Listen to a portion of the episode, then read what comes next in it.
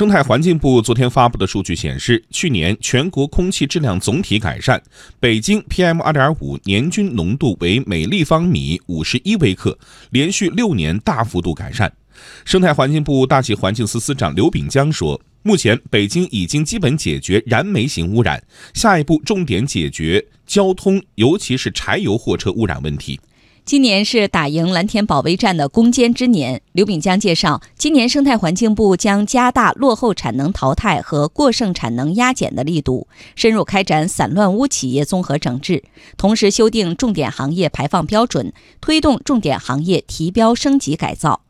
目前，煤电行业超低排放改造已经取得积极进展，完成改造任务的百分之八十。今年，生态环境部的第一项重点工作就是推进钢铁行业超低排放改造。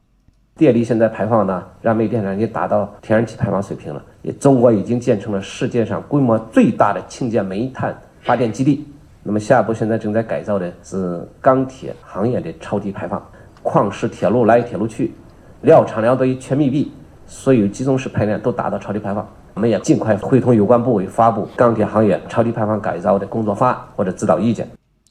刘炳江介绍，目前我国大气污染物排放量仍然处于高位，产业结构、能源结构、运输结构、用地结构等方面问题仍然突出。京津冀及周边地区、长三角地区、汾渭平原这三大重点区域的单位面积大气污染物排放量是全国平均水平的三至五倍，大气污染防治仍然任重道远。下一步，生态环境部将挨个啃下硬骨头。第一块硬骨头是稳步推进清洁取暖，根据清洁能源供应量确定改造任务，同时坚持因地制宜，宜电则电，宜气则气，宜煤则煤，宜热则热。生态环境部今年要啃的第二个硬骨头是调产业结构，树立行业标杆，尤其是京津冀交通结构的调整。